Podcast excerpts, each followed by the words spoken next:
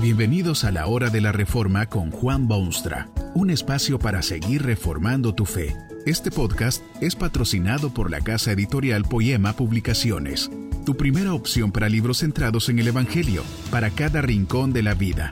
Para ver los nuevos libros de este mes, visita nuestra página www.poema.co. Ahora escuchemos a Juan Boonstra con el programa de hoy. Esta conferencia se titula ¿Puede uno conocer a Dios?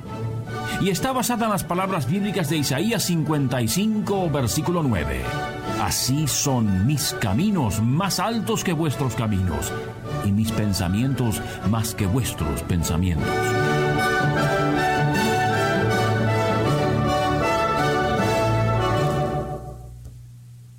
¿Puede uno conocer a Dios? ¿Puede usted conocerlo? La respuesta inmediata de mucha gente es que sí, que pueden conocer a Dios. Los más temerarios dirían que no solo pueden, sino que literalmente lo conocen. La inmensa mayoría, sin embargo, no contestaría la pregunta con tanta rapidez. Es una pregunta de muy profundo significado y no se atreven a dar respuesta impensada y descuidada bien hacen, porque si es posible conocer a Dios, ciertamente no es fácil. Cuando se habla de Dios se está hablando de algo que está por encima de todo lo familiar y conocido, a pesar de que no hay quizá concepto más popular. ¿Quién es Dios? ¿Dónde reside? ¿Quién lo ha visto? Estas son nada más que preguntas iniciales sobre tema tan trascendente, un auspicio de cosas mayores, una especie de antesala en una audiencia incomparable. No cabe duda que el concepto de Dios es extremadamente popular. Difícil sería encontrar seres humanos en uso de todas sus facultades que no tuviesen idea concreta del concepto de Dios. Cierto es que hay seres humanos que prefieren llamarse ateos. Son estos precisamente los que más hablan de Dios, aunque en términos negativos. Los más humildes primitivos tienen pensamientos de Dios y el ciudadano despierto de las grandes urbes modernas concibe en su mente la idea de un ser supremo. Pregúntele usted a los peatones de alguna gran calle céntrica en una ciudad capital y se dará cuenta que todos tienen opiniones sobre quién es Dios o qué es o qué hace.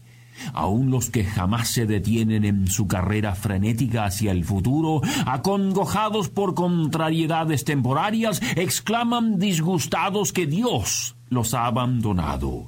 No tienen tiempo para Dios, pero pronuncian su nombre. No les interesa la actividad divina, pero codician sus bendiciones.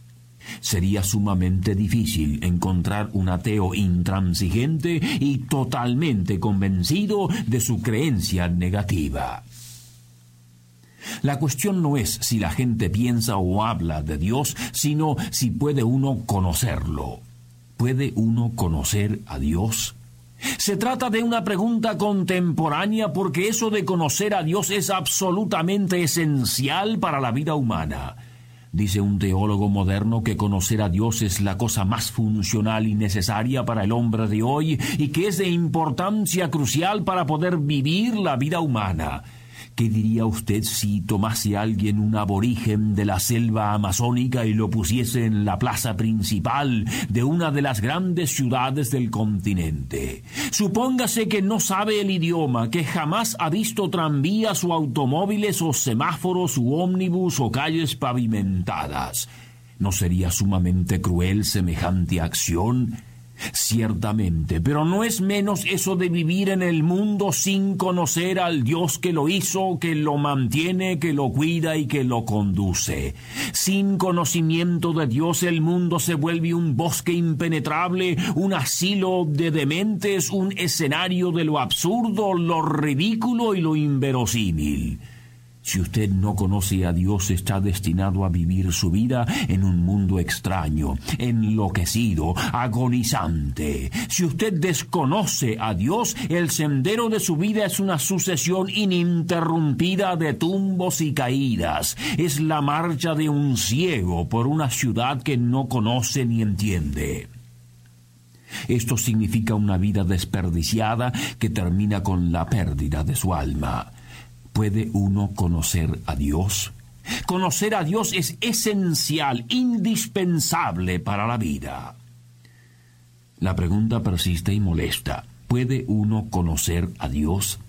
Hay y hubieron siempre esa clase muy especial de gente que se han denominado agnósticos. Dicen que no es posible conocer a Dios. No niegan que Dios pueda existir y hasta que Dios tenga algo que ver con el mundo. Solo afirman y enseñan que no es posible para el hombre conocer a Dios. Tienen mucha razón los agnósticos si se contempla solamente lo que es el hombre y lo que es Dios. ¿Cómo puede un pusilánime cerebro como el humano pretender semejantes niveles? Si Dios es Dios, ciertamente que es infinitamente mucho más de lo que puede brotar de la mente humana. Hay además la evidencia histórica para confirmar lo que dicen los agnósticos. Observe usted las distintas civilizaciones del mundo. Verá en todas y cada una de ellas un esfuerzo desesperado de formular conceptos de Dios. ¿Con qué resultado?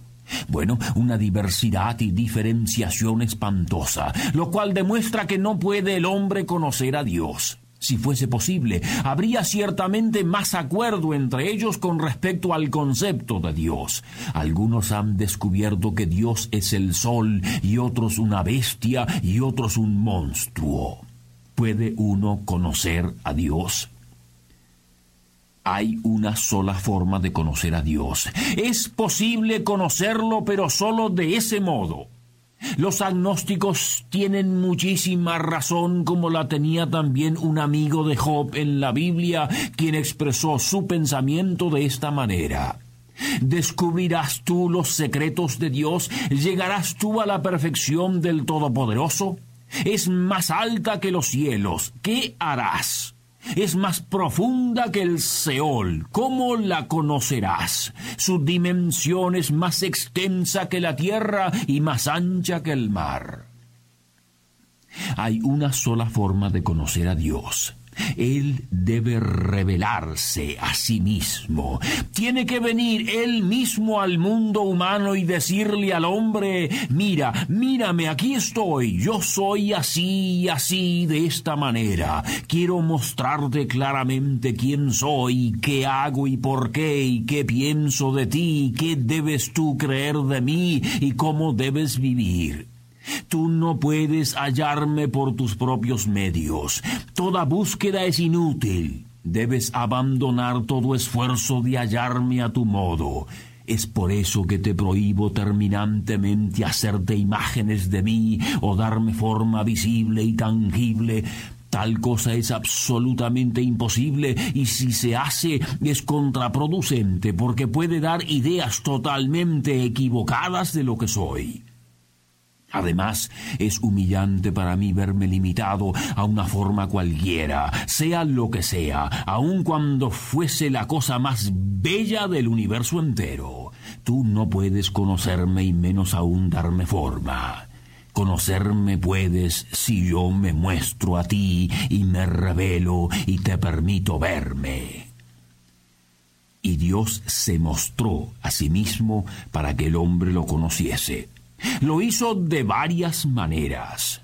Usted puede ver rastros, indicaciones de Dios en la naturaleza y en los eventos de la historia. Allí está la mano omnipotente de Dios.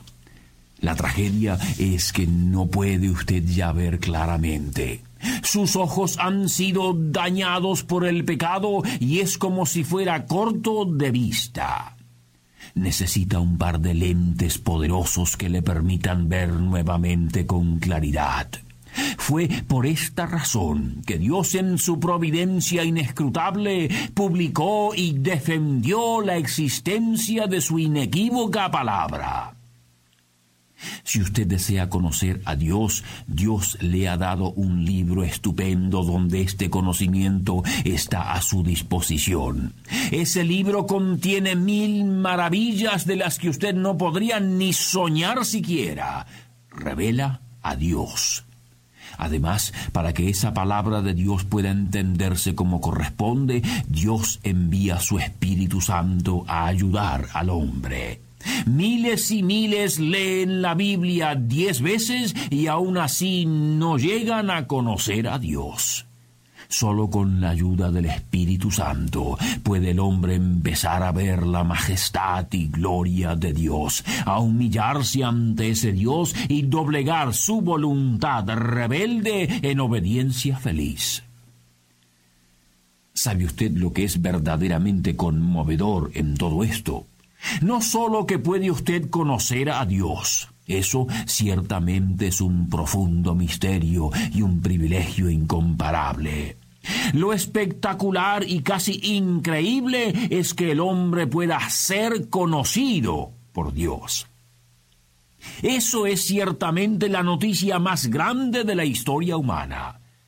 En cierta oportunidad el notable Moisés mantuvo una conversación personal con Dios. Quería conocer a Dios y sus planes. Dios le ofrece sus bendiciones y le concede aprobación. ¿Sabe con qué base? Eso es lo que le dice a Moisés. También haré esto que has dicho, por cuanto has hallado gracia en mis ojos y te he conocido por tu nombre. Ser conocido de Dios. Esto significa que usted puede ser de Dios, conocido de Dios, amado suyo, aceptado por Él y protegido por su poder universal. Conocer a Dios puede ser la cúspide de la inteligencia humana, pero ser conocido por Él es máxima gloria. Piense usted un momento en Jesucristo. ¿Quién era este personaje sin igual? Habló un día sobre esto y dijo, Yo soy el buen pastor, y conozco mis ovejas, y las mías me conocen, así como el Padre me conoce y yo conozco al Padre. Que este mensaje nos ayude en el proceso de reforma continua según la palabra de Dios.